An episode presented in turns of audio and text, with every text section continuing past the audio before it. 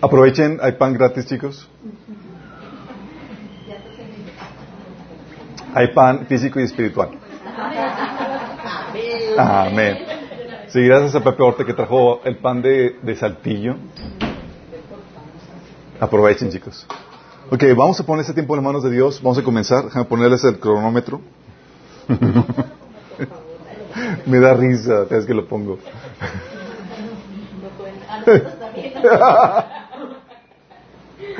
ok, vamos a poner este tiempo en las manos de Dios. Amado Padre Celestial, te alabamos, Señor. Te damos gracias por tu presencia en medio de nuestro Señor, que nos transforma, que nos levanta, Señor, que renueva nuestros corazones y nuestras fuerzas, Señor. Ahora queremos pedirte, Señor, que tú hables a través de mí, Señor, en este estudio. Que tu palabra se transmita con toda claridad, con todo el poder del Espíritu Santo, Señor, y transforme nuestras vidas, las cambie, Señor, nos imparte la sabiduría que necesitamos para saber cómo manejar esta área tan delicada que es el área de las finanzas, Señor. Esperamos que nos ayudes en nombre de Jesús. Amén. Ok, chicos, um, ya estamos en la sesión 18, hemos estado platicando todos los principios de los principios para la generación y administración de riqueza material. Es un tema complejo porque, como les comentaba antes de, comenzar la transmisión, ha sido el talón de Aquiles de, de los cristianos, de la iglesia, lamentablemente.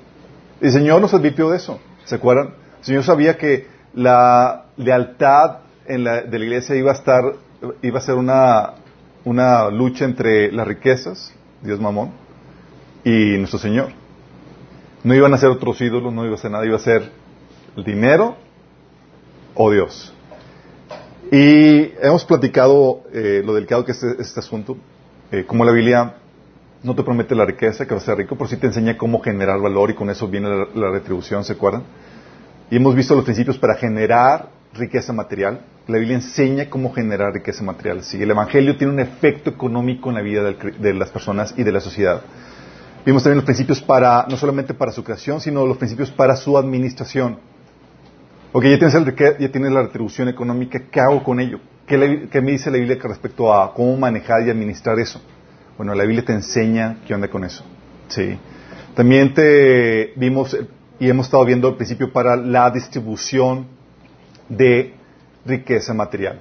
Ok, ya tengo el dinero, ya sé cómo administrarlo, cómo lo distribuyo, cómo genero eh, cómo distribuye la riqueza material. Y vimos la vez pasada que la abundancia que el Señor nos da, la generosidad que el Señor nos da es para ser generosos. ¿Se acuerdan? Y, uno, y vimos la vez pasada que la, abundancia que el Señor nos da es para ayudar a los siervos, a los ministerios que Dios ha levantado eh, en el cuerpo de Cristo. Entonces, la idea es que podamos ser personas que, eh, personas que son generosas para apoyar a los que están trabajando para la extensión de la, de la palabra del Señor, para que podamos todos contribuir en esta gran comisión que el Señor nos ha, nos ha ordenado. Se requiere recursos económicos, claro. El servicio a Dios en ministerio, la obra de evangelismo, de enseñanza y demás requiere, requiere de obreros y los obreros requieren su sustento. Y es parte de lo que se espera que todos contribuyamos. ¿sí? Hoy vamos a ver que también no solamente eh, que el dinero no solamente es para apoyar a los obreros, para avanzar la obra, sino también para ayudar a los pobres, ¿se acuerdan? Para ayudar a los necesitados que, están pasando por tiempos de dificultad, chicos. Dice la Biblia como que la iglesia juntaba ofrendas para ayudar a los pobres, ¿sí? Y, la, ayudar a los pobres ha sido una parte integral dentro de, la iglesia desde que comenzó. También vamos a ver cómo se eh, para distribuir la riqueza material, el Señor nos enseña a utilizar dinero para, para emplear gente y para apoyar emprendedores. Todo eso enseña la Biblia. Vamos a, ahorita vamos en, la, en el punto 2. Vamos a ver qué onda con eso. Abundancia también para apoyar a los pobres, eh, chicos. ¿Qué es lo que dice la Biblia? Dice 2 Corintios 9 del, del 10 al 12. Pues es el Dios quien provee la semilla al agricultor y luego el pan para comer. De la misma manera, Él proveerá y aumentará los recursos de ustedes y luego producirá una gran cosecha de generosidad en, ustedes. Efectivamente, serán enriquecidos en todo sentido para que siempre puedan ser generosos. Fíjate, ¿para qué, ¿para vas a ser enriquecido en todo sentido? Para que seas generoso. Y cuando llevemos, sus, llevemos sus ofrendas a los que lo necesitan, ellos darán gracias a Dios. Entonces dos cosas buenas resultarán del ministerio de dar. Se satisfacerán las necesidades de los creyentes de Jerusalén, y ellos expresarán con alegría su agradecimiento a Dios. O sea, vas a suplir la necesidad y vas a producir que más gente alabe a Dios. Qué genial, ¿no? Del ministerio de dar. Porque aquí Pablo nos está enseñando que la abundancia es también para bendecir a las personas que están necesitadas. Por eso también decía, le encargaba a Pablo a los ricos en 1 Timoteo 6, 18, dile a los ricos que usen su dinero para hacer el bien. Deberían ser ricos en buenas acciones, generosos con los que pasan necesidad y estar siempre dispuestos a compartir con otros. Fíjate la instrucción para los que viven en una eh, Tu abundancia, dale propósito, dale sentido. Y hemos estado platicando eso. No es la abundancia que el Señor nos da para que nos enfoquemos en disfrutar este mundo. ¿Se acuerdan? Tengo abundancia, ¿es para qué? Para que pueda ser generoso en los, en los puntos que hemos comentado. Apoyar a los obreros, perfecto, pero también ayudar a los pobres.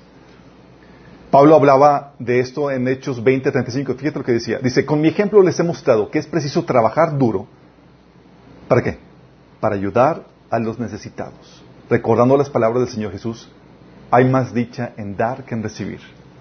O más bienaventurado es dar que recibir. Fíjate cómo está hablando Pablo de el trabajar duro, no solamente para tu sustento, sino para ayudar. Qué heavy, ¿no? ¿Tú lo tienes en mente en, tu ecuación de, por qué trabajas? Fíjate que eh, nota que en hechos, bueno, eh, la pregunta que uno nos hace, no, bueno, que soy abundante o la riqueza de la abundancia es para poder ayudar a los pobres. Perfecto. Pero, ¿cómo se hizo rico para ayudar a otros? Cuando te sobra mucho. ¿Y si te sobra poquito? Fíjate lo que decía, lo que le enseñaba Juan el Bautista. Decía, Lucas 3 del 10 al 11. Y la gente le preguntaba diciendo, entonces, ¿qué haremos? Y respondiendo les dijo, el que tiene dos túnicas, de al que no tiene. Y el que no tiene que comer, y el que tiene que comer, haga lo mismo. O sea, ya tienes no muchos extras, con que tengas uno extra, ya estás en la disposición de poder compartir con el que no tiene. Fíjate el nivel de abundancia que está calificando el Señor. Es como que todos aquí somos superabundantes. Qué fuerte, ¿no? ¿Y quiénes son los pobres? Ayer. ¿Quiénes son los pobres? Son los, que la Biblia menciona que no tienen lo básico, que es para el sustento y para el abrigo. Primero Timoteo 6, 8 dice, así que teniendo sustento y abrigo, estamos contentos con eso. Entonces, cuando ya no tienes eso, no tienes ni para sustento ni para abrigo, entonces calificas dentro de esta eh, categoría de, pobreza donde se te tiene que ayudar. La ayuda era vital, pues en la Biblia marcaba que la ayuda a los pobres era, vital porque todos aquí, chicos, en algún punto de nuestras vidas pasamos tiempos difíciles económicamente. Hay baches económicos en los que necesitamos ayuda. Y la forma en la que aseguramos salir adelante en esos baches económicos es siendo solidarios unos con otros. Todos vamos a pasar, no sé si habían advertido eso. Va a haber baches económicos. Y vas a requerir pedir ayuda unos a otros, chicos. Sí. Por eso la solidaridad en ese sentido, en ayudarnos mutuamente, es, parte de lo que se espera y lo que enseña la Biblia. Pablo lo puso de esta forma en 2 Corintios 8:14, cuando dice, ahora mismo ustedes tienen en abundancia y pueden ayudar a los necesitados. Más adelante, ellos tendrán en abundancia y podrán compartir con ustedes cuando pase necesidad. ¿Cómo, Pablo? ¿Vamos a pasar necesidad? Sí. Ahorita tienes, entonces puedes ser solidario con los que le faltan. Más adelante, a ti te va a faltar. Es como que, Pablo, no me gusta lo que me está diciendo. Lo reprendo, lo rechazo. lo cancelo. Es así como funciona la, la, situación. Lo que promete Pablo es que si tú eres generoso ahorita, se te va a devolver el favor. Sí. Porque todos pasamos eso. Los baches económicos llegan a todos. Entonces, por eso la necesidad de implementar mecanismos para podernos ayudar mutuamente cuando hay, hay necesidad económica. La Biblia enseña que era un deber moral en el que se esperaba que lo hicieras. Era algo normal. Fíjate la instrucción que, Deuteronomio, que Dios da en el Antiguo Testamento, Deuteronomio 15 a 11, dice, gente pobre en la tierra siempre la habrá. Fíjate, siempre la habrá. Por eso te ordeno que seas generoso con tus hermanos hebreos y con los pobres y necesitados de tu tierra. Como ver siempre pobres, una característica que siempre debemos de tener es ser generosos, chicos. Con los hermanos que están, con las personas que están pasando necesidad. Y dice, bueno, esto es del Antiguo Testamento. En el Nuevo Testamento también se maneja. Según de Corintios 9:13 dice, como resultado del ministerio de ustedes, ellos darán gloria a Dios. Pablo recolectando la ofrenda a los pobres de Jerusalén. Dice, pues la generosidad de ustedes, tanto hacia ellos como a todos los creyentes, demostrará que son obedientes al Evangelio de Cristo. Fíjate lo que está diciendo. Está diciendo que la generosidad de dar a los pobres demuestra que eres obediente al Evangelio de Cristo. ¿Por qué crees? Porque es parte crucial del, del Evangelio de Cristo. ¿Cuál es el primer mandamiento que el Señor nos dejó Jesús? El nuevo mandamiento, ¿se acuerdan? Amar a tu prójimo como a ti mismo y lo ves necesitado y no le ayudas, obviamente estás faltando ese mandato. Entonces, una forma de manifestar ese amor es siendo solidario con los, que están pasando necesidad. Por eso dice Pablo que una forma de manifestar ese, eh, la obediencia al Evangelio es siendo generosos con los que están pasando necesidad. Primera Juan 3, del 16 al 18, lo reitera cuando dice, en, esto conocemos lo que es el amor, en que Cristo entregó su vida por nosotros. Así también nosotros debemos entregar la vida por nuestros hermanos. Y si alguien que posee bienes materiales ve que su hermano está pasando necesidad y no tiene compasión de él, ¿cómo puede decir que el amor de Dios habita en él? Queridos hijos, no amemos de palabra ni de labios para afuera, sino con hechos y de verdad. Vamos viendo, dice Pablo, ok, dice el apóstol Juan, la Biblia nos enseña que debemos amarnos y eso se manifiesta en esta generosidad con los que están pasando necesidad. Lo mismo reitera Santiago, en Santiago 2 del 16 al 17, del 14 al 16. Es algo que la Biblia enseña y, se fomenta, no sé, se fomenta que lo hagamos de, diversas formas. De diversas formas, ¿cómo? Una es por medio de dádivas, es decir, te doy la ayuda, te la regalo. Si aquí está un dinero, aquí está esto, que lo requieres, te lo damos. Dice Mateo 6 del 1 al 4. Dice, tengan cuidado, no hagan sus buenas acciones en público para que los demás los admiren, porque perderán la recompensa a su Padre que está en el cielo. Cuando le den a alguien que pasa necesidad, no hagas lo que, lo que hacen los hipócritas que tocan la trompeta en la sinagoga y en las calles para llamar la atención de sus actos de caridad. Luego, les digo la verdad, no recibirán otra recompensa más que esa. Pero tú cuando le des a alguien que pasa necesidad, que no sepa tu mano izquierda lo que hace de tu derecha, entrega tu ayuda en privado y tu Padre que todo lo ve, te recompensará. Aquí está hablando de, fíjate lo que está diciendo Jesús, cuando demos caridad, cuando ayudamos a los necesitados. No está diciendo si lo haces, está, nada más está diciendo en algún punto lo vas a hacer, porque va a ser parte de tu vida, eh, de tu vida normal. Y está hablando de, de una dádiva, ¿sí? de una caridad, de un regalo. Por eso encuentras en, pasajes en la Biblia como en Hechos 2, 45 que los cristianos primitivos lo que hacían es que vendían sus propiedades y posesiones y compartían el dinero con aquellos en necesidad. ¿Te imaginas? O sea, tal era el amor que veían grande la necesidad y veían que podían hacer algo al respecto y vendían sus propiedades y repartían el dinero entre los pobres. Lo, lo regalaban. ¿Te imaginas ir a una iglesia donde te regalan dinero? Que órale, chicos. Así era la iglesia del Antiguo, del Antiguo Testamento, digo, del Nuevo Testamento, del Antiguo Testamento. de la iglesia primitiva. Dice la Biblia en Hechos 4:32 que todos los creyentes estaban unidos de corazón y en espíritu y consideraban que sus posesiones no eran propias, así que compartían todo lo que tenían. Sí. De hecho, algo que solía hacer Jesús, y lo sabemos porque eh, en Juan capítulo 13, del 27 al 29, habla de que de que Judas era el tesorero, ¿se acuerdan? Y que Judas distribuía y distribuía también una parte para su bolsillo. Digo, estaba haciendo un fondo para el retiro.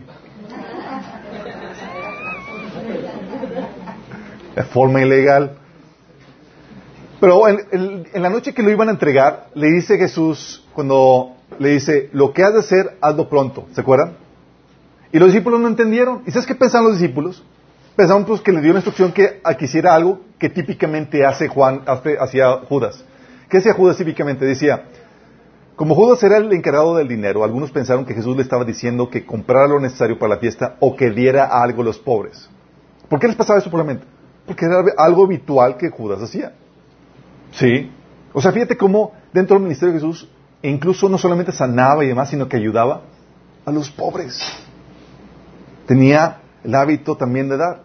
Entonces, la, dádiva es algo que se nos enseña y también no solamente la, eh, dádiva, el, regalar algo, pero también lo que vimos hace dos sesiones, se puede ayudar dando préstamos sin intereses o dando algo al costo sin tu ganancia. ¿Se acuerdan que habíamos platicado eso? Dice Éxodo 22, 25. Si prestas dinero a cualquiera de mi pueblo que pase necesidad, no le cobres interés como acostumbran hacerlo los prestamistas, que aprovechen la necesidad y se agandañen contra ellos, cobrando interés. Aquí dice diciendo, la idea es ayudarle. Entonces, si le vas a prestar, no le cobres intereses. ¿Es lo justo? Sí, pero no estás actuando bajo un principio de justicia. La idea es ayudarle. ¿Sí? Por eso también decía en Levítico 25, de 35 a 38, si alguno de tus hermanos israelitas se empobrece y no puede sostenerse a sí mismo, ayúdalo como lo harías como un extranjero o un residente temporal y permítele vivir contigo. No le cobres intereses ni obtengas una ganancia a costa de él. En cambio, muestra tu amor a Dios y, al permitirle que viva contigo como si fuera un pariente.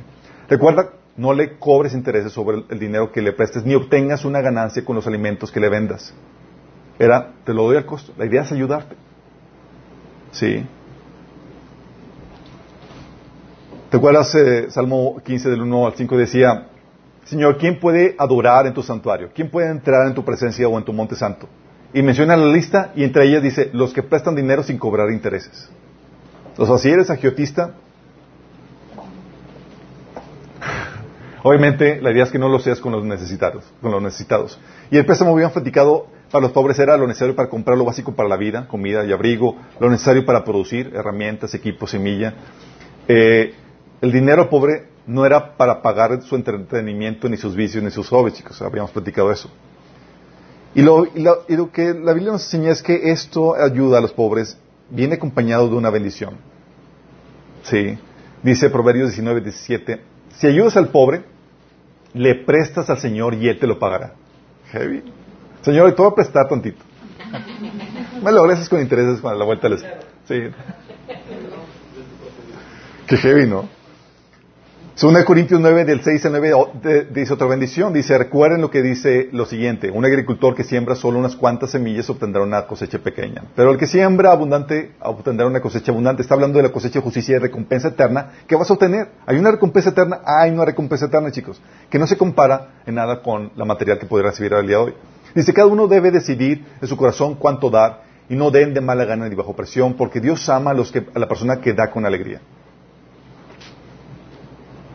Versículo 8. Y Dios proveerá con generosidad todo lo que necesiten. O sea, doy con alegría, dice, Dios me va a proveer con generosidad todo lo que necesitamos. Entonces siempre tendrán todo lo, lo necesario y habrá bastante y de sobra para compartir con otros. Como dicen las escrituras, comparten con libertad y dan con generosidad a los pobres. Sus buenas acciones serán recompensadas por siempre. Así que mi Dios les proveerá todo lo que necesiten conforme a las riquezas gloriosas a las gloriosas riquezas que, tiene, eh, que tienen en Cristo Jesús. Esto viene en Filipenses 4, 19. Parte de la, de la promesa, de que Dios te va a proveer todo lo que necesitas, por ser generoso. Va acompañado de una promesa, chicos. Sin embargo, aunque es un deber moral que algo que se practicaba eh, de forma individual se incentiva que lo practiques, que tú lo hagas como una parte de tu vida personal. La principal forma de vivir al pobre, ¿saben cómo ¿Por medio de, qué se dio? La forma principal de ayudar al pobre llegó a ser por medio de la iglesia. ¿Por qué creen? Ellos podían saber quién era realmente pobre y quién no. Fíjate lo que dice la Biblia. Está una parte que tú ayudas directamente a, los pobres. Hay una necesidad y, se te encomienda que tú puedas ayudar. Pero también tú ves en la Biblia que que la ayuda se especializó por medio de, la iglesia. ¿sí? Y se canalizaba por medio de la iglesia.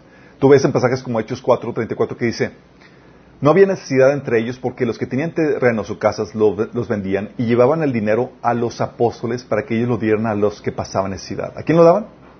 A, los apóstoles, los líderes de la iglesia. Y ellos lo distribuían, chicos. ¿Sí? ¿Por qué no le dado directamente? Había reglas. Había reglas. Vamos por allá. Sí, por ejemplo, había, armaban, parte de la iglesia armaban un comedor para los necesitados. Dice en Hechos 6, del 1 al 2, En aquellos días, al aumentar el número de los discípulos, se quejaron los judíos de habla griega contra los de habla aramea de que sus viudas eran desatendidas en la distribución diaria de alimentos. ¿Cómo que distribución diaria de alimentos? Había gente que, de, que era ayudada por la, por la, iglesia de forma permanente, chicos. ¿No te imaginas eso? Era, ¿Quién te mantiene? Me mantiene la iglesia. Y era por medio de la iglesia que lo hacían. Se le colectaban ofrendas y se daban a las iglesias lo que, eh, lo que, se, necesitaba, ¿sí? En Hechos capítulo 11, del 28 al 30, tienes el, caso de, de, que vino Ágabo, un profeta, y dijo, ¿sabes que Va a haber una hambre tremenda y los, los eh, de la iglesia, de los creyentes de Antioquía decidieron enviar ayuda a los creyentes de Jerusalén que estaban pasando necesidad. Por medio de la iglesia, ¿sí? De hecho, Pablo, recolectando una ayuda a los pobres de Jerusalén, decía Pablo en Romanos 15, del 25 al 26, ahora voy a Jerusalén para llevar, llevar ayuda a los hermanos, ya que Macedonia y acá ya tuvieron a bien hacer una colecta para los hermanos pobres de Jerusalén. O sea, por medio del liderazgo de la iglesia se distribuía y se administraba esas ofrendas, chicos. Porque la iglesia, chicos, siempre ha sido un motor de ayuda a los más necesitados a través de la historia, chicos. Tú ves la historia de la iglesia y ves donde se planta una iglesia, la misericordia va acompañada eh, juntamente con ella. Jesús nos enseñó a ser desprendidos para ayudar a los pobres. Por eso no por nada decía en Lucas 12:33, vendan sus bienes, den a los pobres, provénse de bolsas que no se desgastan, acumulen un tesoro inagotable en el cielo, donde no hay ladrón que aceche ni polilla que destruye. Y eso ha servido para ayudar a suplir la necesidad de los miembros necesitados en el cuerpo de Cristo, pero también para compartir el Evangelio con los que no lo conocen. Oye, llego, te ayudo y te comparto el Evangelio. Abre las puertas, chicos. La iglesia siempre ha sido caracterizada por eso. Aún, tú ves la, iglesia católica y tú ves que ha caracterizada por esa ayuda a, los pobres. Y la protestante, la protestante no es la excepción. Pero ¿por qué por medio de la iglesia más que de forma individual se generaba esta ayuda? Porque el ayudar a los pobres, aunque es sumamente necesario hacerlo, es sumamente peligroso si no se hace de forma correcta. no es cualquier cosa, chicos. De forma incorrecta, fomenta la envidia, la codicia, el robo, la negligencia, la ociosidad, estilos de vida desordenados y produce más daño que la pobreza misma. Y exactamente. Y la iglesia lo que hacía era que supervisaba que la ayuda se hiciera de acuerdo a los principios que Dios establecía.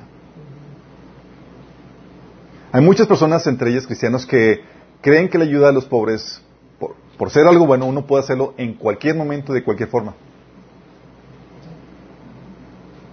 ¿Se acuerdan los que estamos viendo el martes? El orden creacional. Si algo existe, está que regulado, está normado por Dios. ¿Sí? Y si sale de esa norma, por más bueno que sea, se puede desviar y convertir en algo malo.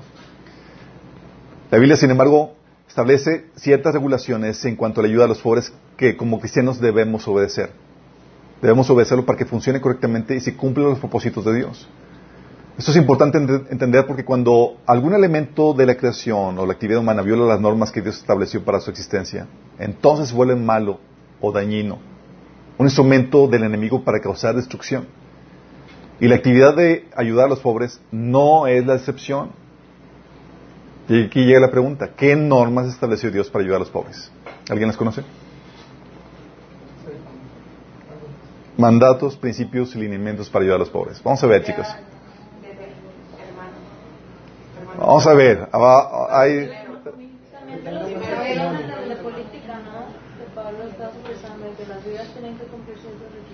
Todas esas cuestiones vamos a verlas. Primero, el principio que la Biblia enseña es que la ayuda debe ser distribuida a manos de privados y no del gobierno. Sencillo, ¿no? La Biblia ya vimos que enseña la instrucción de forma individual, como leí los pasajes. Oye, cuando dice Jesús que cuando des tu acto de caridad lo hagas en privado, sin que nadie se entere. Mateo 6 del 1 al 2. Él consideraba y esperaba que tú lo dieras de forma privada, chicos. ¿Sí? Por eso también decía que al que pida, dale, y al que quiera tomar ti prestado, no, no, no le vuelvas la espada. Está hablando de, de tu prerrogativa de hacer uso de tu dinero como tú quisieras para ayudar o no ayudar. Sí, por eso decía Mateo 20, 15, es que no tengo derecho a hacer lo que yo quiera con mi dinero. ¿O te da envidia de que yo soy generoso? ¿Tienes derecho a hacer lo que tú quieras? Sí, claro. Está, la Biblia enseña el uso de tu dinero de forma con tus criterios para dar a los necesitados conforme tú lo consideres. Por eso la gente que viene en la Biblia, en la iglesia primitiva, que vendían sus propiedades y posesiones y compartían dinero a aquellos en necesidad, nadie los obligaba. Ya no son que porque quiero, porque tengo, porque puedo, lo hago. Todo de forma individual se enseñaba que se hacía. Y también por medio de la iglesia, como les enseñé. ¿sí? Decía, por ejemplo, Pablo, recolectando la ofrenda de ayuda a los pobres en la iglesia de Corintios.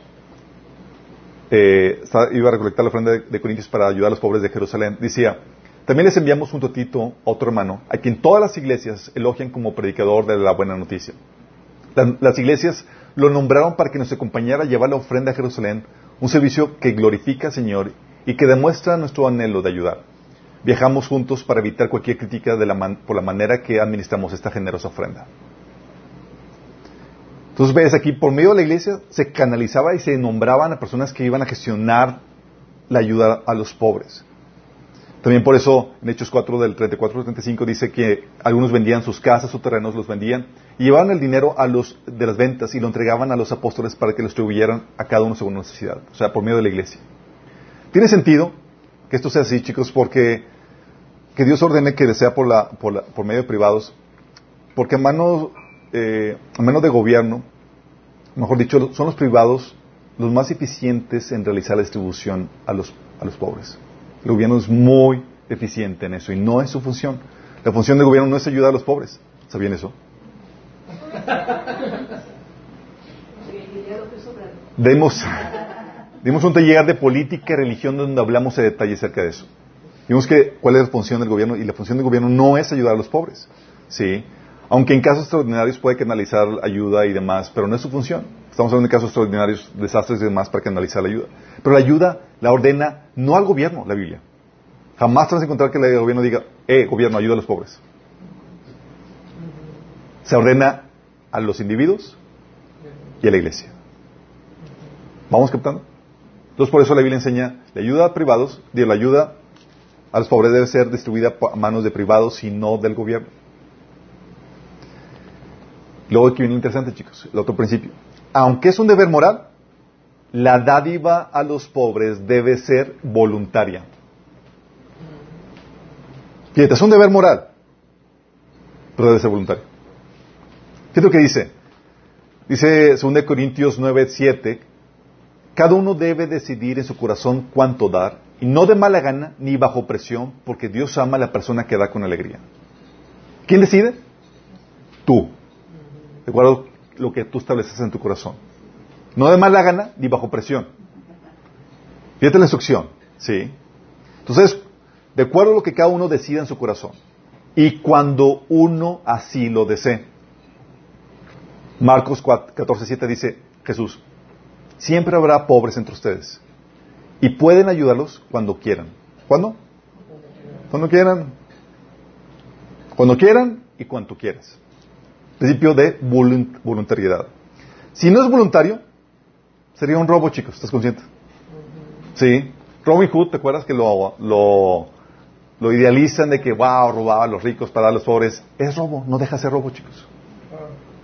Sí. Pero a veces idealizamos ese modelo.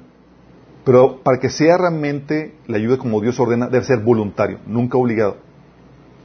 Porque si no sería robo. Oye, me lo está quitando Ahorita vamos a hablar acerca de eso más a detalle. ¿sí? El otro principio es que también es, siempre se debe respetar la propiedad privada. Los primeros discípulos, por ejemplo, tenían todo en común. No porque hayan, no porque se haya eliminado la propiedad privada. Como una estrategia para erradicar la pobreza. Algunos dicen, no, es que eran comunistas sino porque ellos tenían todo en común porque voluntariamente vendían parte de sus propiedades para ayudar a los hermanos que, necesitados de la iglesia, chicos. Era voluntariamente. Ellos no acababan con la pobreza eliminando la propiedad privada, en pocas palabras. Hechos 2 del 44 45, fíjate lo que dice. Todos los creyentes se reunían en un mismo lugar y compartían todo lo que tenían. vendían sus propiedades y posesiones y compartían el dinero con aquellos en necesidad. Pregunta, ¿alguien los obligaba? ¿Se eliminaba la propiedad privada? No, ellos de su propia voluntad vendían y compartían. Hechos 4.34 al 35 dice, no había necesitados entre ellos porque los que tenían terrenos o casas los vendían y llevaban el dinero a los apóstoles para que ellos lo dieran, ellos lo dieran a los que pasaban necesidad. Fíjate que habla en plural terrenos o casas porque no se quedaban ellos sin terreno ni, sin casa, chicos. Si era, tengo extras y puedo prescindir de eso para ayudar a los, a los más necesitados. Por eso, ¿te acuerdas del caso de Beranías y Zafira? Que murieron por una ofrenda maldada. Cuidado. Una ofrenda maldada. Maldada. ¿Te acuerdas lo que, por qué murió?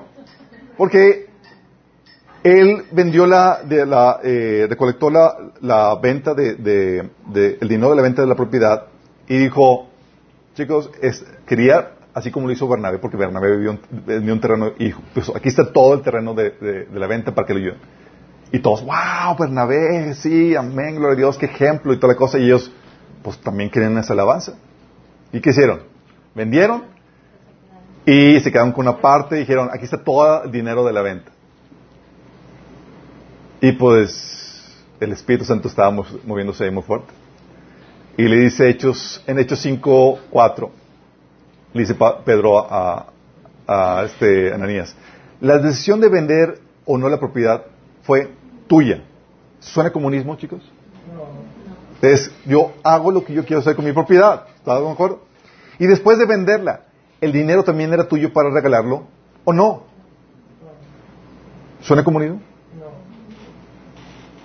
O sea, este, esto que todos tenían en común era voluntario, chicos.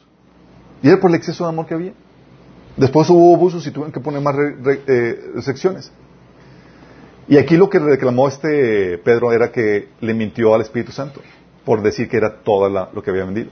Pero eso es otro punto aparte. Lo que quiero aquí abundar es que le dice Pedro, era tu dinero, tú podías hacer con él lo que tú querías. No se estaba volviendo la propiedad.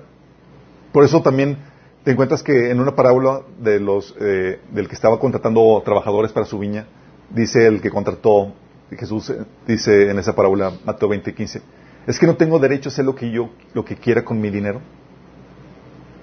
Fíjate cómo realza la propiedad privada. Es, tengo derecho a hacer lo que yo quiera con mi dinero. Dice, o te da envidia de que yo soy generoso. O sea, no expropiaban o quitaban el dinero a los adinerados para darlo a los pobres, chicos. Todo era voluntario. Vamos viendo cómo se respeta el principio de voluntariedad y la propiedad privada. Muy importante. Porque muchos dicen que para eliminar la, pobreza hay que eliminar la propiedad privada. Y eso dice, no, no, no, no. Tienes que tener propiedad privada para saber cómo utilizarlo. ¿Sí? Y algo muy importante es el siguiente principio. La igualdad económica se buscaba apelando la generosidad de los ricos y el arduo trabajo y la buena mayordomía de los pobres. Se atacaban dos frentes, chicos. Se apelaba a la generosidad de los ricos. Según de Corintios 8, del 13 al 15, dice Pablo, claro, con esto no quiero decir que lo que ustedes den deba hacerles, deba hacerles fáciles la vida a otros y difícil a ustedes. Solo quiero decir que debería haber cierta igualdad. Fíjate cómo está buscando cierta igualdad. ¿Sí? Ahora mismo ustedes tienen en abundancia y pueden ayudar a los necesitados. Más adelante ellos tendrán abundancia y podrán compartir con ustedes cuando pase necesidad. De esta manera habrá igualdad. Como dice las escrituras, a los que recogieron mucho no les sobra y a los que recogieron solo un poco no les faltaba. ¿Cómo está apelando la igualdad, chicos? Tomar de los ricos era apelaba a la generosidad de los ricos. Por eso dice Pablo, 1 Timoteo 6, 18 a los ricos, dile a los ricos que usen su dinero para hacer el bien. Deberían ser ricos en buenas acciones, generosos con los que pasan necesidad. Entonces a los ricos que tenían una abundancia económica se les apelaba, sé generoso. Es una forma de buscar la generosidad. Apoya a los que están necesitados. Según Corintios 9, 11 dice, efectivamente, serán enriquecidos en todo sentido para que siempre puedan ser generosos. ¿Por qué la forma de buscar la igualdad, chicos? Apelando a la generosidad de los que tienen con qué. Sí, tiene sentido que Dios ordene a los, eh, la ayuda a los pobres de esa forma, que se apela a la generosidad, porque la ayuda debe ser voluntaria. Porque si fuera obligatoria, chicos, se elimina la generosidad. ¿Estás captando? Ah, pues me lo hacen obligatorio. Pues, ¿cuál? Entonces, no eres generoso. Hay abundancia, se pela a que tu corazón sea modificado para que sea, para que se muestre el amor. Entonces apela a, lo, a la generosidad de los ricos, pero es por un frente. Y por otro frente se apela a los pobres a que se pongan a chambear y administren bien su dinero. Ambos, dice 2 Tesalonicenses 3 del 10 al 12. Porque incluso cuando estábamos con ustedes les ordenamos, el que no quiera trabajar, que tampoco coma. Nos hemos enterado de que entre ustedes hay algunos que andan de vagos, sin trabajar en nada, y que solo se meten en lo que no les importa. A tales personas les ordenamos y exhortamos en el Señor Jesucristo que tranquilamente se pongan a trabajar para ganarse la vida. Fíjate cómo apela a los ricos y no deja a los pobres a un lado. No dice pobrecitos los pobres, santos, inmaculados. Dice, no, hay pobres flojos y exhórtamelos y son vagos. Sí. Dice 1 Tesalonicenses 4, 14, hermanos, también le rogamos que amonesten a los holgazanes Estimulen, estimulen a los desanimados ayuden a los débiles y sean pacientes con todos. ¿Estimulen a quién? Digo, exhorten a quién? Amonesten a los holgazanes. Y es un mandato no al pastor, chicos, sino a todos. Hay holgazanes ricos y pobres. Hay holgazanes ricos y pobres, así es. Pero típicamente, y más en esa sociedad, si no trabajabas era te iba mal económicamente. Por eso la Biblia enseña, trabaja duro y serás un líder. Sea un flojo y serás un esclavo. Proverbios 12, 24. O Proverbios 19, 15.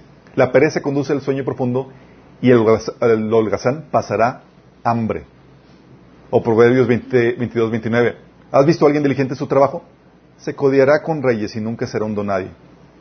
Sí, apelaba apunta a, chambar, a chambear, la, Biblia te enseñaba eso y también a, ser bien administrado. Proverbios 13, 11. El dinero mal habido pronto se acaba. Quien ahorra poco a poco se enriquece. Entonces, para acabar con la pobreza, para eliminar la pobreza, se apelaba a los ricos, por un lado, trata cabeza y a los pobres, ponte a chambear y se había administrado. ¿Sí?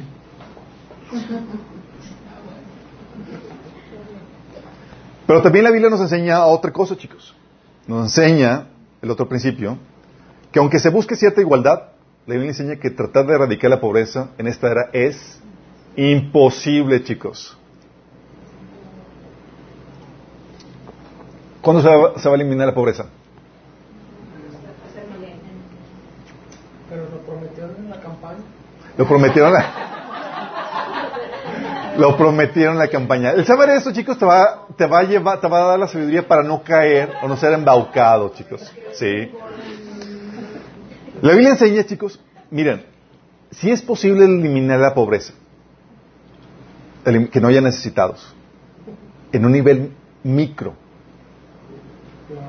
La Biblia enseña que es posible en un nivel micro. Hechos 4:34 dice, pues no había ningún necesitado en la comunidad quienes poseían casas o terrenos los vendían, llevaban dinero de las ventas. Entonces, en un nivel micro, en una pequeña comunidad, sí, podemos asegurarnos de que nadie esté pasando necesidad. Y es claro, ¿no?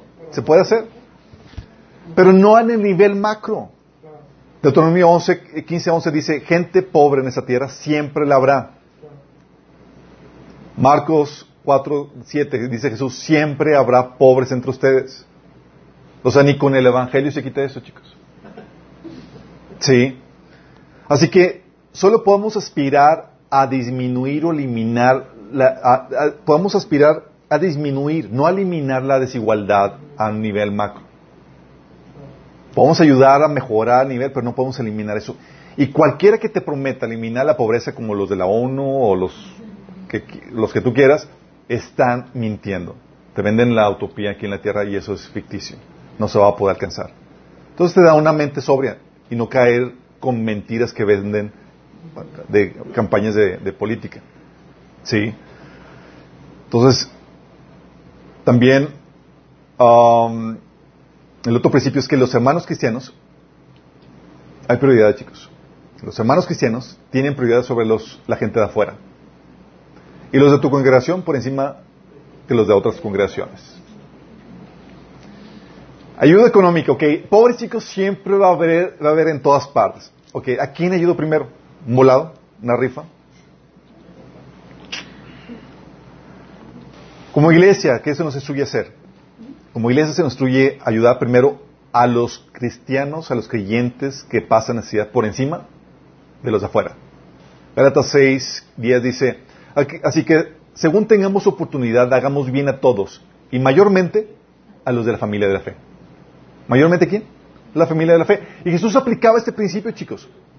Jesús fue llamado a bendecir primero a las ovejas perdidas del de pueblo de Israel, ¿te acuerdas? Y puso esta analogía en, Marcos 7 del 24 25. Estaba eh, una situación con la sirofenicia, eh, una mujer de, de, Tiro que está pidiéndole un milagro. Dice, luego Jesús salió de Galilea y se dirigió al norte, a la región de Tiro. No quería que nadie supiera en qué casa se hospedaba, pero no pudo ocultarlo. Enseguida una mujer que había oído de él se acercó y cayó a sus pies. Su hijita estaba poseída por un espíritu maligno. Y ella le suplicó que expulsara al demonio de su hija. Como la mujer era gentil, nacida en la región de Fenicia, que está en Siria, Jesús le dijo, primero debo alimentar a los hijos, a mi propia familia, los judíos. No está bien tomar la comida de los hijos y arrojársela a los pobres. Digo, arrojársela a los perros. Es verdad, Señor, respondió ella. Pero hasta a los perros que están bajo la mesa, debajo de la mesa, se les permite comer a sobras de los platos de los hijos. Fíjate cómo está hablando aquí de que, hey, prioridad, sí, no vas a quitarle el, alimento para atender a los que no son de la familia. Pero aquí eh, la mujer le enseña un principio de flexibilidad donde, oye, sin, el enfoque no va a ser quitarle eso, pero puedes, puede ver migajas o puede ver ciertas cosas, ayuda sin que sea el enfoque para ayudar a otros. Pero te está hablando aquí el principio de bendecir primero a los de la familia de la fe por encima de los no creyentes. O sea, si tú, si hay necesidad afuera, digo, si hay necesidad afuera y, necesidad adentro, pero si te vas a suplir la necesidad de afuera antes que los de la casa, algo está mal. Y esa problemática se da en muchas iglesias, chicos. Generalmente el ministerio de misericordia de las iglesias se enfoca mucho al evangelismo y al poder a los de afuera y demás, y los de dentro muchas veces ni se dan cuenta de, qué necesidades están pasando. Y no tienen, no están gestionando cómo está la necesidad de los de adentro. Cuando la prioridad es, ¿cómo estamos los de adentro? ¿Y estamos todos bien? Ok, ahora vamos a apoyar a los de afuera. Pero después de haber resuelto las necesidades primero de los de adentro. Y no solamente eso, tu congregación por encima de las demás congregaciones. Fíjate lo que dice Pablo en 2 Corintios 8, del 13 al 14, está diciendo, ustedes ahora ya tienen todos satisfechos, chicos, tienen ahorita en abundancia, le dice a la iglesia de Corintios. Entonces pueden ayudar a los que están pasando necesidad. O sea, está diciendo que si no, si no tuvieran sus necesidades resueltas como congregación, no podrían ayudar a otros. Dice, claro, con eso no quiero decir que lo que, lo que ustedes que lo que ustedes den deba hacerle fácil la vida a otros y difícil a ustedes. Solo quiero decir que debería haber cierta igualdad. Ahora mismo ustedes tienen abundancia y pueden ayudar a los necesitados. ¿Y qué tal si no tuvieran, si hubiera necesidades entre ellos? Pues primero nos abocamos a resolver esa problemática. ¿sí? No puedes hacer trabajo de misericordia en otras partes cuando en tu casa hay necesidad. Es un principio básico. Y antes de pedir ayuda económica a otras congregaciones, también de ahí se deriva ese principio, antes de ir a buscar ayuda a otras congregaciones, debes solicitarlo en tu propia casa, con los de tu propia gente, en tu propia iglesia. ¿Sí? Pues ellos tienen la responsabilidad de ayudarte. Al menos que no puedan, o al menos que se nieguen por alguna razón, que puede ser. ¿Sí? Pero oye, si hay una necesidad, en vez de ir a otra iglesia es, voy con los de mi casa, a la iglesia, donde, a la familia donde, con la que me estoy congregando. Pero hay campañas que te dicen dar todo, aunque te quedes sin nada. Hay campañas, sí, que te dicen que des todo, pero no es correcto. Fíjate, aquí en, en Minas nos ha tocado apoyar a nos ha tocado apoyar unas, varios ministerios, personas nos ha tocado apoyar en diversas partes, pero una vez nos ha tocado apoyar a una familia necesitada que iba a una de las iglesias más opulentas de Monterrey. Estamos en mente. Nosotros somos aquí una nadilla, sí. Y no tenemos cobertura, estamos, estamos Pero estábamos apoyando y sosteniendo y, sostuvimos esta familia por unos tres meses y no venía a nuestra iglesia, chicos. Sí. Y allá tenían el ministerio de misericordia muy fuerte, pero atendían a los de la casa Afuera. afuera. ¿Te imaginas? Y era así la, era la situación, chicos. Era, oye, ¿cómo está, está muy mal la situación? Pero así se da, así se da muchas veces, chicos. Si vimos la necesidad, pudimos la, tuvimos la oportunidad de, entrar aquí y ayudar, qué genial que pudimos hacerlo.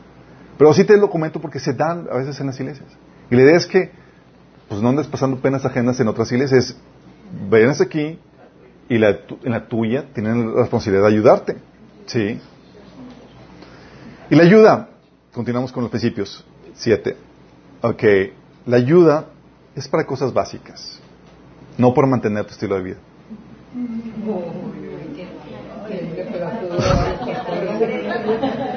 Oye, pues, ¿qué? pastor, necesito que una ayuda económica porque pues, no tengo para no tengo para la colegiatura de mi hijo en el TEC o no tengo para X o Y. Eh, ¿Cuándo se considera que estás en necesidad? Se considera, la ayuda se da cuando, cuando lo que ganas no te alcanza para cumplir tus pro- compromisos económicos básicos, sustento y abrigo, como dice 1 Timoteo 6.8. Así que teniendo sustento y abrigo, estemos contentos con eso. Pero yo quiero más, estate contento con eso. Es cierto. Vamos a buscar bendecir y ser bendición a otros. Sí.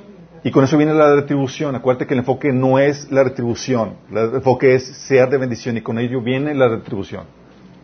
Sí. Cuando no estás recibiendo ningún ingreso, pues obviamente estás en necesidad también. Pero, no lo estás- pero siempre y cuando no lo estás recibiendo, pero no por flojo, chicos. Por un problema de salud o alguna situación que lo esté imposibilitando. Entonces, por eso, como la Biblia enseña que es para cosas básicas, cuando se ayuda con dinero, se puede solicitar los comprobantes de los gastos para asegurar que se utilizó para los fines dados. Voy, telas. Ya no quiero pedir dinero en la iglesia. No, pues sí. Sí. ¿Hay excepciones que se dan? Sí, hay excepciones cuando la persona es probada digna de confianza. Tienes, por ejemplo, Son de Reyes 2.15 que dice, los que estaban encargados de pagar a los trabajadores no se les pedía cuentas, pues procedían con toda honradez. O 1 Timoteo 3.10 dice, había los diáconos que decían, que se les decía, evalúa, evalúalos cuidadosamente antes de ser nombrados como diáconos. Si pasan el examen, entonces que sirvan como diáconos. Porque ya habían sido probados dignos de confianza. Y hay personas que tú puedes ayudarles y sabes que, lo, que estén bien. Pero no siempre va a ser así, chicos. Nos ha tocado personas que nos ha tocado ayudar y que está- te venden acá el chor mayor que están pasando necesidad y toda la cosa. Y una vez ayudamos a alguien que le dimos, le dimos con una tarjeta de despensa. Aquí está, tarjeta de despensa. ¿Sí?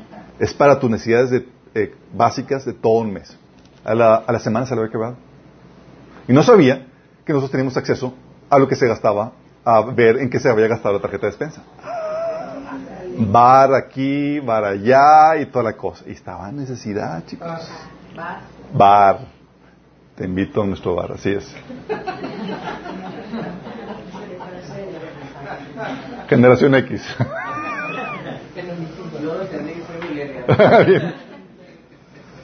Todos íbamos, chicos. ¿Por qué? Porque el enfoque es en las necesidades básicas. La ayuda que da la iglesia no es para mantener estilo de vida, es para ayudarte en lo básico.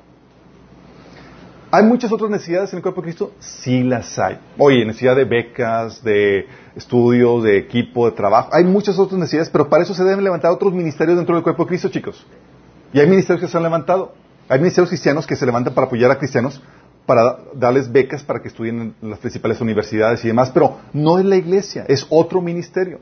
Como iglesia está muy limitada el enfoque de ayuda que la Biblia instruye. Eso no limita que se puedan surgir otros ministerios. Capaz de que el Señor te está llevando, llamando a eso. Es que mi carga es para ayudar a las personas que, para que tengan un ingreso, digo, apoyarlas con inversión en, en lo básico para que consigan trabajo, o las becas, o lo que tú quieras. Pero no dentro de la iglesia. ¿Vamos entendiendo? La iglesia como institución no está diseñada para eso. Y cuando estás en necesidad, pues obviamente tienes que levantar la mano. Hay mucha gente que piensa que,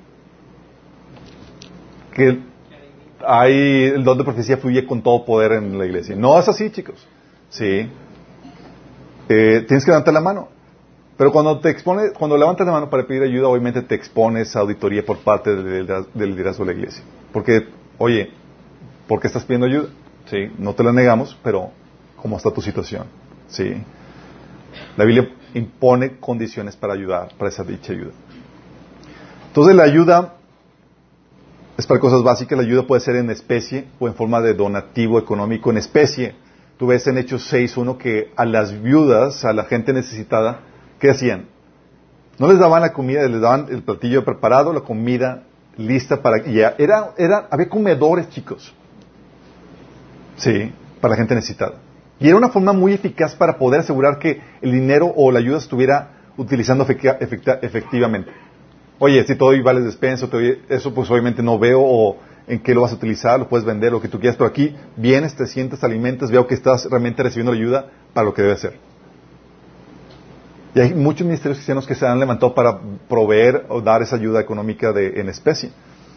También, eh, también puede ser en forma de donativo económico. Hechos 4.35 dice que llevaban el dinero a los apóstoles para que lo dieran a los que pasaban necesidad. ¿Te imaginas?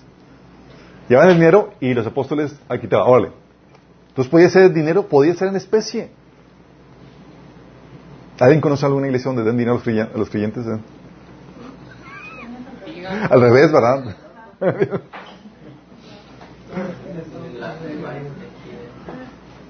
sí. Entonces, la ayuda puede ser en especie o en forma de donativo económico. Cuando es donativo económico, se debe tomar las medidas necesarias para asegurarse que se designe o que vaya para las sesiones básicas, no para que ande de, en otras cosas, como les comenté el caso de que la chica que estaba usando la ayuda para el bar y sus saliditas. Uh, tampoco es, chicos, la ayuda para mantener a gente que no, que pueda, pero que no quiera trabajar. Estoy, necesitado. Gente que no quiere trabajar, chicos. La instrucción es muy clara. A esa gente no se le ayuda. Sí. Segunda Tesalonicenses 3 del 10 al 12 dice, porque incluso cuando estábamos con ustedes les ordenamos, el que no quiera trabajar, que tampoco coma. O sea, Pablo prohibía darle alimento a la gente floja que no quería trabajar. Dice, nos hemos enterado de que entre ustedes hay algunos que andan de vagos, sin trabajar a nada, y que solo se mantienen, solo se meten en lo que no les importa.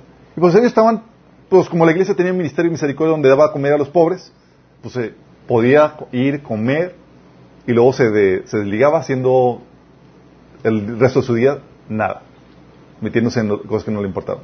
Dice Pablo a ellos, córtame la ayuda. ¿Trabajas? No.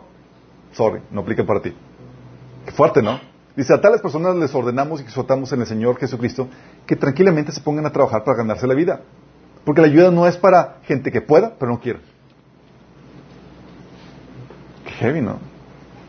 O para gente que no lo hace con afán y fatiga, como dice Pablo, o que es negligente con su trabajo. Dice 2 Tesalonicenses 3, del 7 9.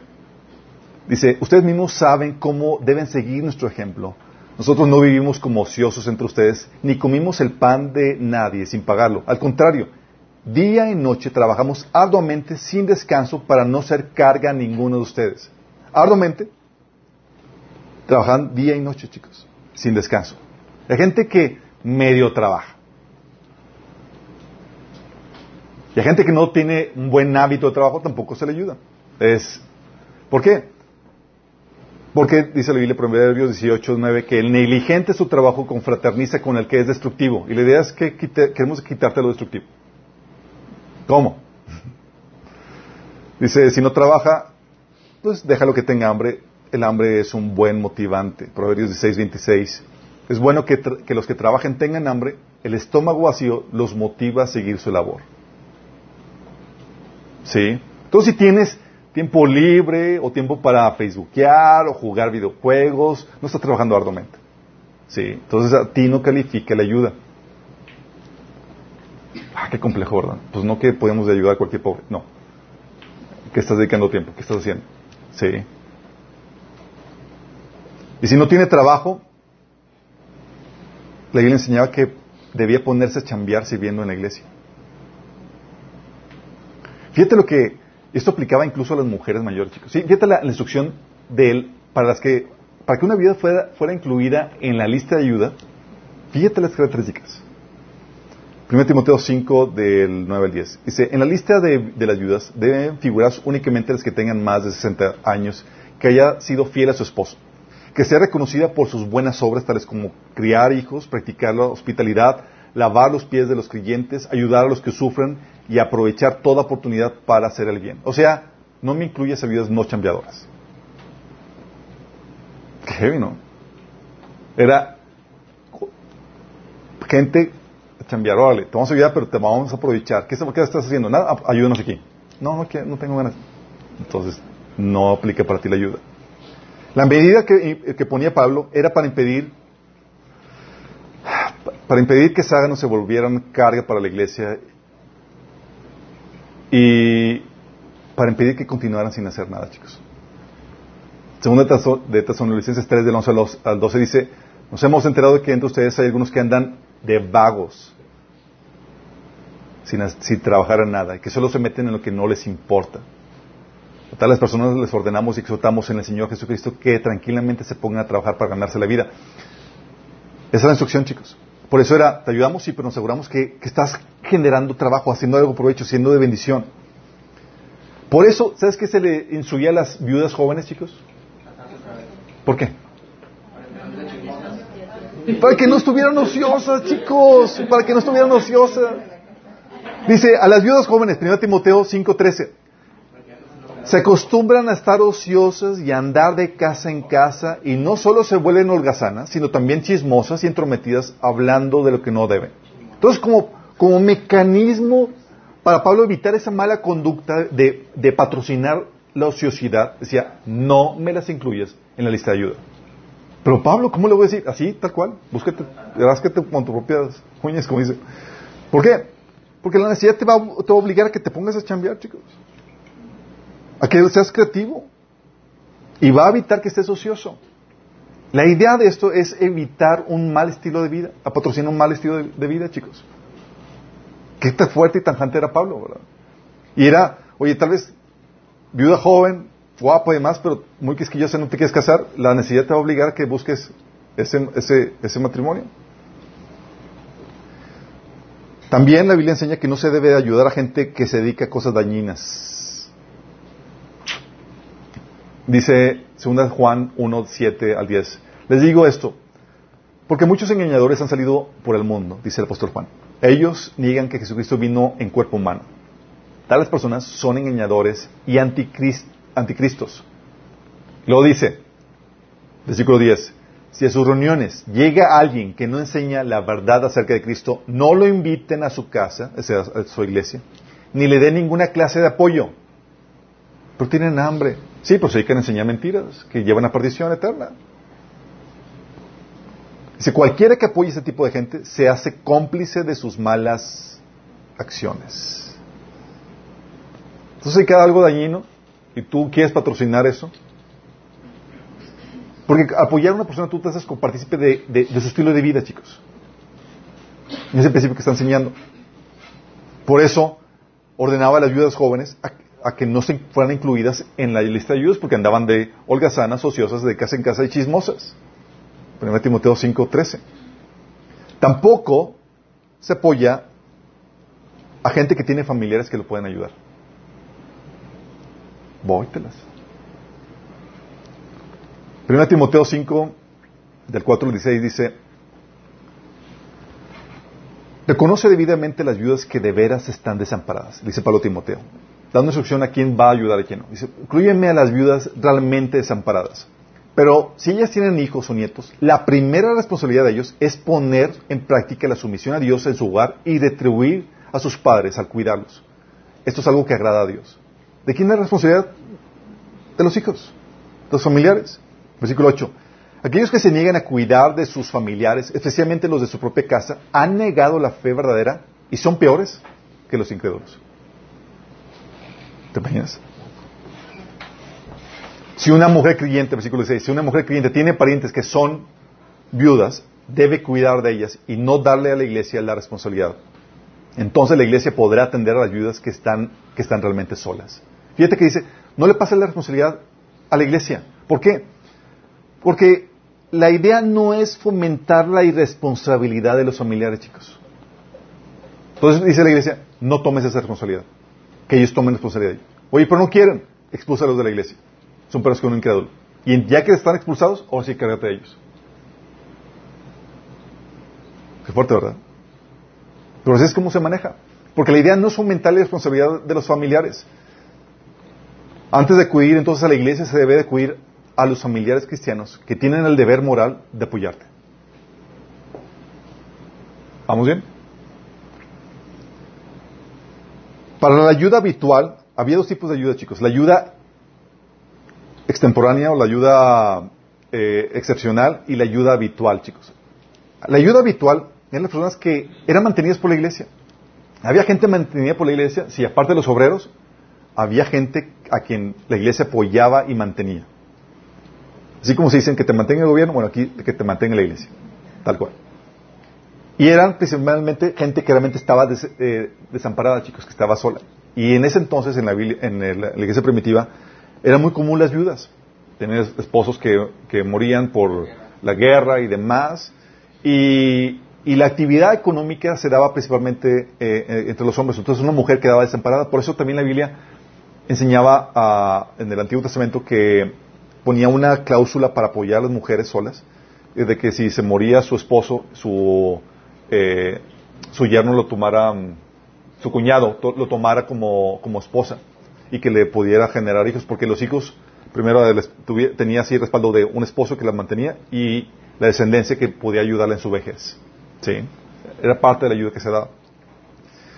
Entonces dice la Biblia que en 1 Timoteo 5 del 3 al, 15 acerca de esta ayuda que se daba de forma habitual, que, que, era mantenida, la gente que era mantenida por la iglesia. Dice, reconoce debidamente las viudas que de veras están desamparadas pero si una viuda tiene hijos o nietos, que estos aprendan primero a cumplir sus obligaciones con su propia familia y correspondan así a sus padres y abuelos, porque esto agrada a Dios. La viuda desamparada, como ha quedado sola, pone su esperanza en Dios y persevera noche y día en oraciones y súplicas. ¿Por qué persevera noche y día en oraciones y súplicas? Porque no, por la necesidad, chicos, te, te, hace una persona de oración. ¿Sí? ¿Alguien estoy? Sí, Señor, por favor. Dice, en cambio la viuda que se entrega al placer ya está muerta en vida. Encárgales estas cosas para que sean intachables. El que no provee para los suyos y sobre todo para los de su propia casa ha negado la fe y es peor que un incrédulo. En la lista de las viudas debe figurar únicamente la que tenga más de 60 años y que haya sido fiel a su esposo. Y que sea reconocida por sus buenas obras, tales como criar hijos, practicar la hospitalidad, lavar los pies de los creyentes, ayudar a los que sufren, aprovechar, la oportunidad, aprovechar toda oportunidad para hacer el bien. O sea, viudas bien chambeadoras. No incluyes en la lista a las viudas más jóvenes, porque cuando se pon, sus pasiones porque cuando sus pasiones las alejan de Cristo, les da por casarse. Y así resultan culpables de faltar su primer compromiso. Además, se, se acostumbran a estar ociosas y andar de casa en casa. Y no solo se vuelven holgazanas, sino también chismosas y entrometidas, hablando de lo que no deben.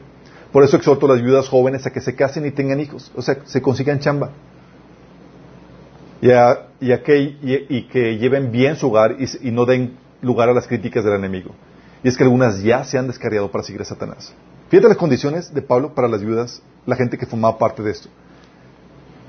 Eran personas que ponían su esperanza en Dios, personas de oración, personas que no vivían para los placeres de este mundo, edad mínima 60 años, o sea, en edad de retiro. Oye, no tengo menos, búscate chamba, Sí. eran personas de buen testimonio y respeto. Y era persona acomedida y servicial, como viene ahí.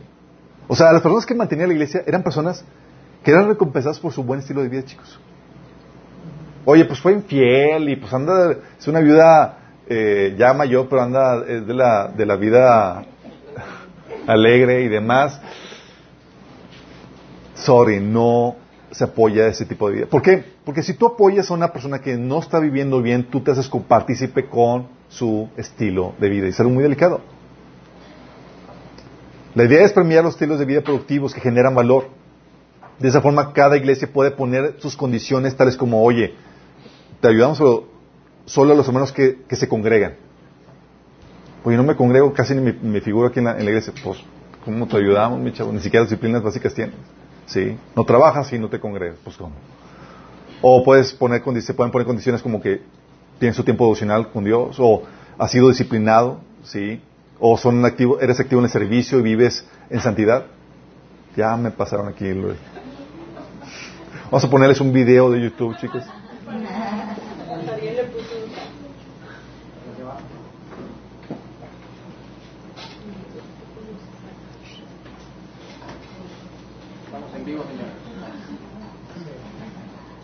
¿Qué tal, chicos? Mejor pongan de YouTube. Pongan en directo ustedes para, para que ya se termine el canal. O sea.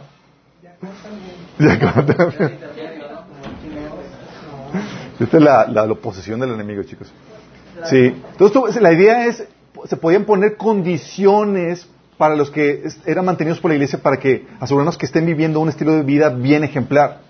Si te vamos a mantener, si la iglesia va, a tomar esa carga de mantenerte, de ayudarte, pues la idea es que seas, que tengas un estilo de vida correcto. ¿Sí? Pero no toda la vida, no todas las ayudas eran de, eh, eh, tenían esta caracter- característica de ser habitual, de, mantener a la gente. Hay, hay gente que se le llevaba- ay- ayu- ayudaba eh, de forma excepcional, chicos. Oye, se metía la- una- en una problemática económica, sí, la iglesia puede entrar al quite. Pero para las ayudas ex- excepcionales se consideraba también su estilo de vida. Hay un periodo de gracia, obviamente hay que aclarar, donde te puedo ayudar sin cuestionar ni averiguar en qué estás metido. ¿Va? Todos nos metemos en problemáticas, chicos, y te podemos ayudar. Órale, sí, ahí estás en un bache. ¿Sabes qué? Me endeudé, hice algo, movimientos in- incorrectos, se te ayuda. Pero se te amonesta que corrijas. Sí. Por eso dice Santiago 2 del 15 al 16, supongamos que un hermano o una hermana no tiene con qué vestirse y carecen de alimento diario y uno de ustedes le dice que les vaya bien, abríguense, coman hasta saciarse, pero no les da lo necesario para el cuerpo, ¿de qué servirá eso? O sea, hay ayudas donde se le da, una problemática económica, no tiene con qué comer y demás, te ayudamos, le entramos aquí, no averiguamos en qué- cómo llegaste a esa condición o a esa situación y como hermanos solidarios te ayudamos con eso. Algo así Jesús hizo con un paralítico quien sanó, que Jesús lo sanó sin preguntar cómo llegaste a esa situación de, estado paralítico. Porque hay situaciones o enfermedades que son por causa de algún pecado. Fíjate lo que dice Ju- Juan 5 del 5 al 9. Dice, entre ellos se encontraba un hombre inválido que llevaba enfermo 38 años. Su mecha. Cuando Jesús lo vio ahí tirado en el suelo, se enteró de que ya tenía mucho tiempo que, de estar ahí y le preguntó, ¿quieres quedar sano? Señor respondió, no tengo nadie que me meta al estanque mientras agite el agua y, cuando trato de hacerlo, otro se mete antes, porque según esto bajaba un ángel y agitaba las aguas y quedaban sanos. Levántate, recoge, tu camilla y anda, le contestó Jesús. Al instante que el hombre quedó sano y así que, así que tomó su camilla y, y echó a andar. Bueno, lo sanó, chicos, pero se le exhortó a que pusiera en orden su vida. ¿Se fue? Sí, ya sano y demás, resuelta su, su problemática, y Jesús se lo topa después. Digo, ah, se me olvidó comentarte. Pequeño detallillo. Versículo 15, 14. Después de, después de esto Jesús se lo encontró en el templo y le dijo, mira, ya has quedado sano. No vuelvas a pecar, no sea que te ocurra algo peor. Y así pasa, chicos. Los hermanos que están en problemas económicos por desorden en su vida, podrás ayudarlos una vez, pero no sin amonestarlos a que pongan en orden su vida económica. ¿Estamos conscientes? Y todos podemos caer en, en baches económicos por malas decisiones, por violar el principio de Dios, por un desorden económico que tenemos. Y se te puede ayudar y se te debe ayudar. Pero también con la amonestación, oye, ponte al tiro con eso. ¿sí? No sé que algo peor te vaya a suceder. ¿Sí? O sea, lo ayudas y le pasas el taller de finanzas.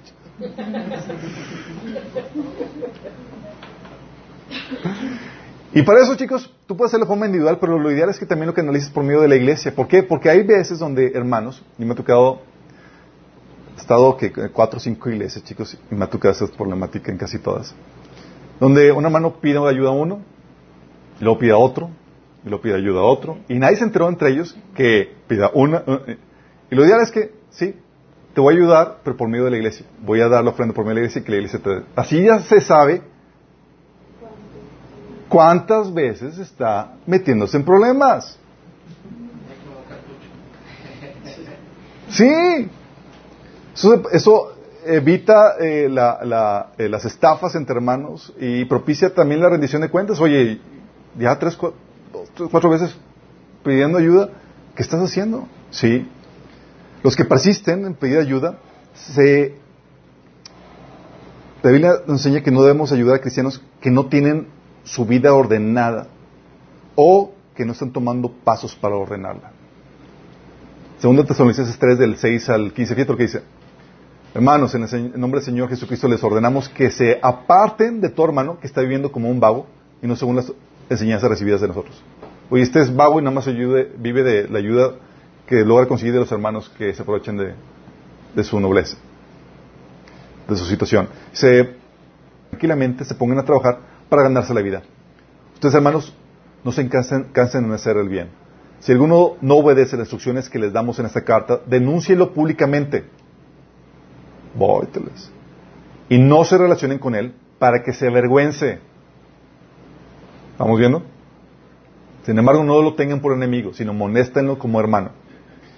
Y se le puede poner entonces el hermano, se le puede condicionar la ayuda a que se someta a una auditoría, a una disciplina por parte del liderazgo de la iglesia, para así eliminar cualquier mala práctica que haya cocinado su problema económico. Porque si me Biblia me enseña no ayudar a, personas que son abusivas, que están así sin trabajar ni nada porque no quieren, pues tengo que saber en qué condición estás para saber si eres, aplicas o no tu ayuda. Sí. Porque si no, si te ayudo en esta situación, lo que estoy haciendo es que sigo apoyando tu vida desordenada. Y con eso me hago partícipe de tu pecado. ¿Vamos? Por eso se, oye, te vamos a ayudar, pues te, vamos a encaminar que, a que empieces a manejar tu presupuesto. Oye, tus horarios de trabajo, que no seas improductivo, a que ejerces dominio propio en tus finanzas.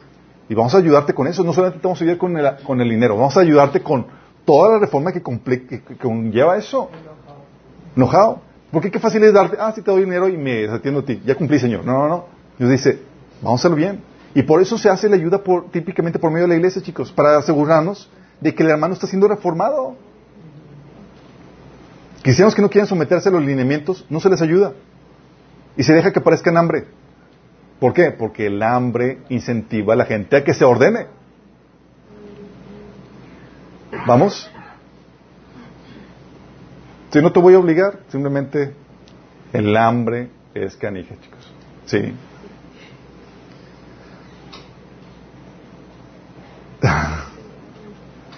Estos son los 13 principios, chicos. Lamentablemente, por violar los principios que Dios estableció para la ayuda a los pobres, fomentamos el pecado, chicos. Déjame aclararte esto. Gestionar el dinero y los recursos es algo muy delicado porque estás lidiando con la vida de los hermanos que contribuyen. Fíjate, el dinero, cuando estás lidiando con el dinero que te contribuyen los hermanos, estás lidiando con su vida. Porque es su tiempo, es su esfuerzo, traducido en dinero, chicos. Su vida, su tiempo, traducido a dinero, chicos. No es cualquier cosa. Mal administramos mal administrar los recursos es pecar contra Dios y contra los hermanos, pues es menospreciar su trabajo y tiempo invertido para conseguir esos recursos. ¿Estás consciente de eso? Ah, si utilizo el dinero, ayudo como si nada, o manejo el dinero como si nada. No, no, no.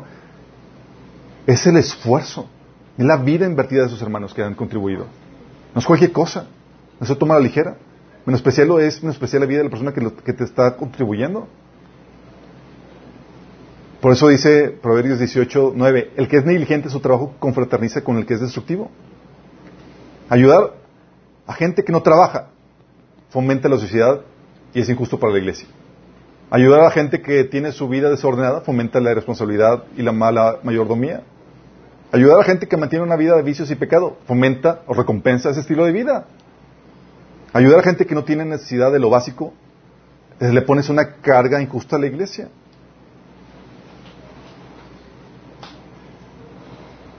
¿Qué es lo que sucede, chicos? Que muchas veces incentivamos esa mala gestión en la iglesia, nos volvemos malos mayordomos. Sí. ¿Y sabes hoy en día qué es lo que nos venden en la sociedad, en el mundo? Y es algo que quiero tocar, con eso terminar. Hoy se levanta la bandera del, se levanta, se levantó el socialismo, el cual alza la bandera del pobre para traer destrucción. El socialismo hace del pobre su causa. Y muchos cristianos la han comprado. Pero tú ya sabes, a ti no, ya no hacen tonto. Tú sabes que tú puedes utilizar esa actividad de ayuda al pobre para traer destrucción. Si no se hace bien. Pero como es difícil entender, oye, pues vas a ayudar al pobre, ¿qué malo puede tener? Pues ya sabes que sí puede haber mucho malo. Pero el socialismo te lo vende bonito y levanta la causa del pobre para avanzar esa agenda de destrucción. ¿Sabes qué hace? Fomenta la codicia.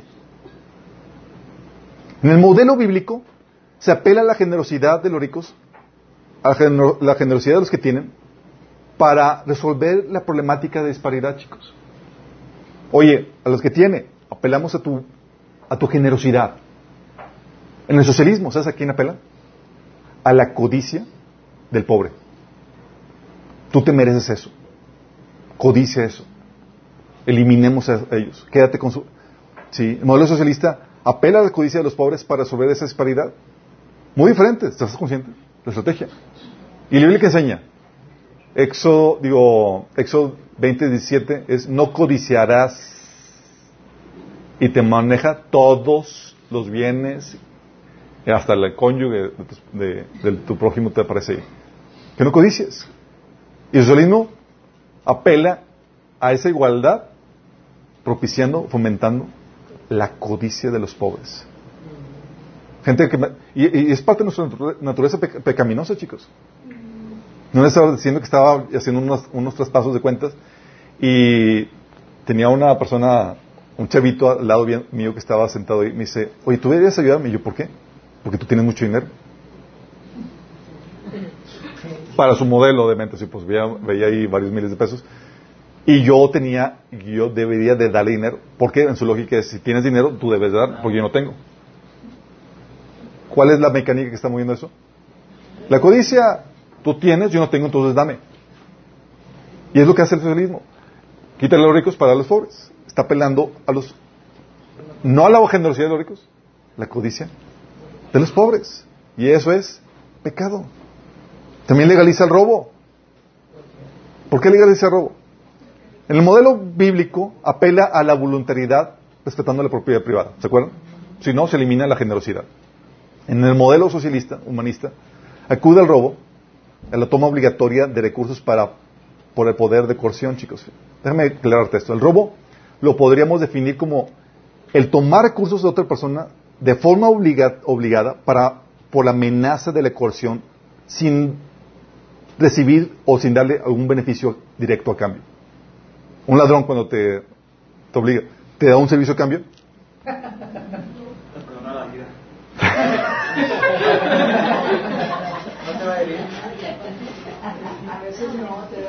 y dices, me quiten peso encima. No, ese... Pero eso lo podemos definir como robar, tomar recursos de otra persona de forma obligada, por la amenaza de coerción y sin recibir algún beneficio directo a cambio. Y esto es lo que sucede cuando el gobierno cobra la ayuda a los pobres en la forma de impuestos. Es una legalización del robo, chicos. Si queremos justificar dicha práctica, Fíjate, si quisiéramos justificar dicha práctica, justificaríamos el robo en la calle mano armada siempre y cuando el asaltante sea pobre. Lo está tomando la fuerza y es pobre, entonces debe. Ah, sí. La Biblia, en cambio, nos enseña que pagamos impuestos porque recibimos a cambio un servicio directo por parte del gobierno. Romanos 13, del 13 6 habla acerca de ese servicio, el servicio de gobernar, de castigar al malo, de hacer justicia. Ningún servicio de distribuir dinero a los pobres. Pero si para disminuir la pobreza, en vez de apelar a la generosidad de los ricos, apelamos a la codicia y envidia de los pobres, lo cual es pecado, e incentivamos que usen al gobierno para asaltar a los ricos y quedarse con sus recursos, tal como propone el socialismo, nos encontramos entonces promoviendo el pecado.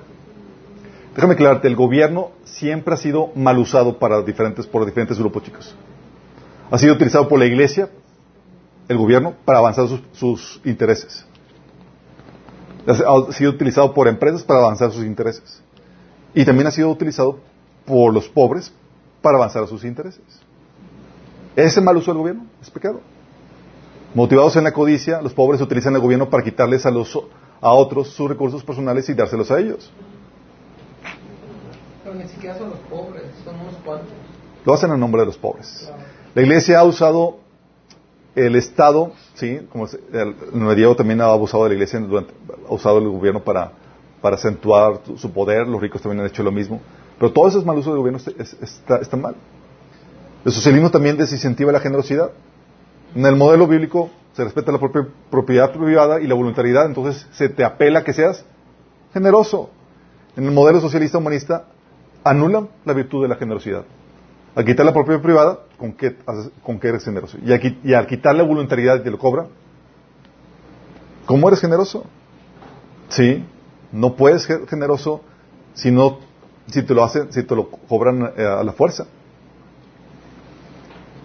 Si el gobierno toma esa responsabilidad en violación de los principios de Dios, lo que hace es que eh, propicie que el ser humano sea menos generoso y más egoísta, pues le, dejaría poco o nada por hacer para su familia o vecinos de necesidad.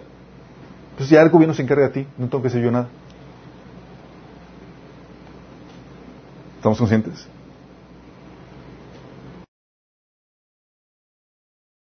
El gobierno, chicos, es generoso y regalar dinero con dinero que no es de ellos. Y venderse en campaña y demás. ¿Sí? Se promueven como generosos con dinero que no es de ellos y que lo tomaron a la fuerza. El socialismo elimina la generosidad. También fomenta la sociedad. En el modelo bíblico apela a que todos con la capacidad trabajen para ganarse la vida, así como otros beneficios.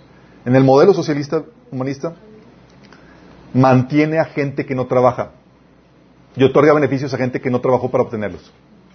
Te dice, es tu derecho. Solamente por respirar.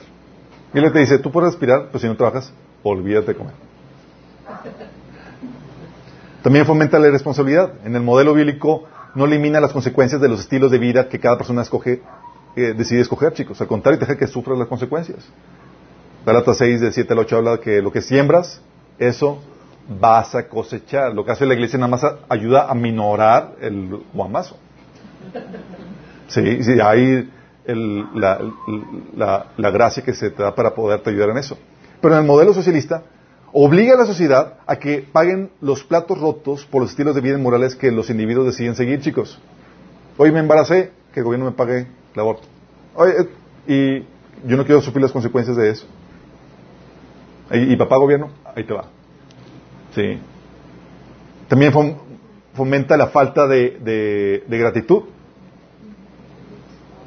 dice, eh, debe ser la falta de gratitud o fomenta la, ingratitud. En el modelo bíblico la ayuda a los pobres es voluntaria, algo que, que genera agradecimiento porque se otorga sin merecerse, chicos. Saben que yo no lo trabajé y me lo dieron. Y fomenta la gratitud, como dice Pablo en 2 Corintios 9 del 10 al 12. En el modelo socialista te enseñan que la ayuda a los pobres es un derecho que ellos tienen. Soy pobre, entonces me merezco. Y me tienen que mantener. ¿Han escuchado el término del, salario universal? Del, que quieren mantener a todos y darles dinero a todos, chicos. Sí. Enseñan que la ayuda a pobres es un derecho que ellos tienen y algo que se les debe y que pueden exigir entonces genera gratitud. Si es un derecho tuyo, ¿qué agradeces? ¿Te están dando lo que te deben? ¿O no? Pero cuando la Biblia te enseña que no tienes derecho a menos que trabajes, si se te da, dices, wow, gracias, no, trabajé y me lo dieron. Sí. También fomenta el desperdicio y abuso de recursos. En el modelo bíblico, el gobierno tiene acceso limitado de los, por medio de, es limitado los recursos por medio de los, de los impuestos, de acuerdo a su función limitada. O sea, yo cobro solamente para llevar a cabo esta función limitada. Pero en el modelo socialista, en su condición monopólica fomenta la- el desperdicio y abuso de recursos porque cobra no solamente para su función, sino para todo lo que quiere la gente pobre y demás.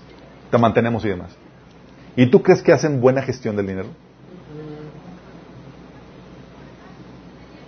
Se dice que de los, del, peso que, que- colectan, solamente un 20 centavos en- llega a, los pobres y el demás se distribuye entre la, la burocracia. Y no solamente eso, sino que también en el modelo socialista vuelve al Estado su Dios, lo comete en idolatría. En el modelo bíblico lleva a la gente a que dependa de Dios y lo busque en oración y todo suplica, porque está pasando necesidad te dejamos a que Dios, a que busques a Dios directamente. Y en el modelo socialista humanista, convierte al Estado en su Dios porque les promete la utopía en la tierra. Va a eliminar la pobreza, te va a hacer rico, te vas- todos van a ser educados, todo, sí. Intenta crear un estado de bienestar que convertiría en el Salvador, que convierte al, al Estado en el Salvador de nuestros problemas y enseña a la gente que ponga su esperanza en el gobierno. Sí. Y eso es lo que hace. Y le enseña, y todo esto con la bandera de los pobres. Por eso, como les digo, dar o ayudar a los pobres es algo muy delicado. Se debe hacer, pero es muy delicado. Y tú debes de conocer los principios. Y Dios se quiere prosperar para que tú seas generoso y ayudes a los necesitados. Y ya sabes los criterios que debes de seguir para eso. No se hace la ligera. La idea no es patrocinar malos estilos de vida ni serte copartícipe con los que viven mal. La idea es que tú puedas ayudar de forma correcta y seas de bendición con tu ayuda. Y lo que Dios le enseña es, se te apela a tu generosidad, a tu amor por los necesitados. Pero también debes estar consciente de los peligros. Porque ahorita en este mundo están utilizando la bandera de los pobres para traer destrucción. Quiero terminar con una oración. Vamos a continuar la vez pasada. La siguiente, chicos, con la forma más efectiva de, ayudar a los pobres. Sí. Que no es dándoles dádivas en particular, que a veces hay tiempo para todo, sí, pero empleándolos. Sí, la Biblia, todo esto va, va encaminado, estas políticas, estas normativas que pone la Biblia, van encaminadas para que todos generen valor y que tu pobreza no sea un obstáculo, sino que sea un motivante para que generes valor. Y si generas valor, que se te recompense. Sí. Los que están viniendo los martes entienden con mayor claridad esto. Somos parte de un sistema y todos tenemos una contribución y una responsabilidad por causa de esa contribución que debemos de generar. Entonces Dios espera que generes eso. Pero para poderte alinear a esto, quiero terminar con llamado a las personas que aún no han entregado su vida a Cristo. La Biblia enseña que el Señor, siendo rico, se hizo pobre para hacernos ricos a nosotros. Y esa riqueza que el Señor está hablando es una riqueza espiritual, donde tú estabas, tal vez estás bien económicamente, pero la Biblia dice que tenemos una problemática que es nuestro pecado. Todos hemos pecado. Y dice la Biblia que la paga del pecado es muerte, destrucción eterna entre, separación eterna entre tú y Dios en el infierno. Tú en el infierno por una eternidad, porque es tu pecado. Podría parecer exagerado, pero no lo es, porque tú no estás pecando contra un ser humano. Estás pecando contra el Dios Todopoderoso. La paga del pecado se paga de acuerdo a la gravedad del pecado, de acuerdo a la gravedad con que- contra quien se peca. Y estás hablando de que estás pecando contra Dios. Y la justa sentencia es una eternidad en el infierno. Pero Dios te ama y no quiere que mueras. Y Él se hizo pobre, se hizo humano y sufrió en carne propia la muerte que tú y yo merecíamos. Y no solamente murió pagando la, deuda de nuestro pecado, sino que resucitó. Y nos da el perdón de pecados y la vida eterna. Si tan solo estás dispuesto a dos cosas, arrepentirte y creer en el Evangelio. Arrepentirte se refiere a estás dispuesto a dejar de seguir tu vida, lo que tú creías que era correcto, para someterte a la voluntad de Dios, como viene tal en la Biblia. Si tú no estás dispuesto a someterte a la voluntad de Dios, a empezar a, someterte a, lo- a los lineamientos que marca Dios en su palabra, no es arrepentimiento. Te requieres arrepentimiento y requieres fe. Fe en que Jesús es Dios que murió, que es Dios encarnado, que vino a morir por ti en la cruz y que resucitó para el perdón de tus pecados. Si tú no crees esto, si tú no te arrepientes y crees, no puedes obtener la vida eterna.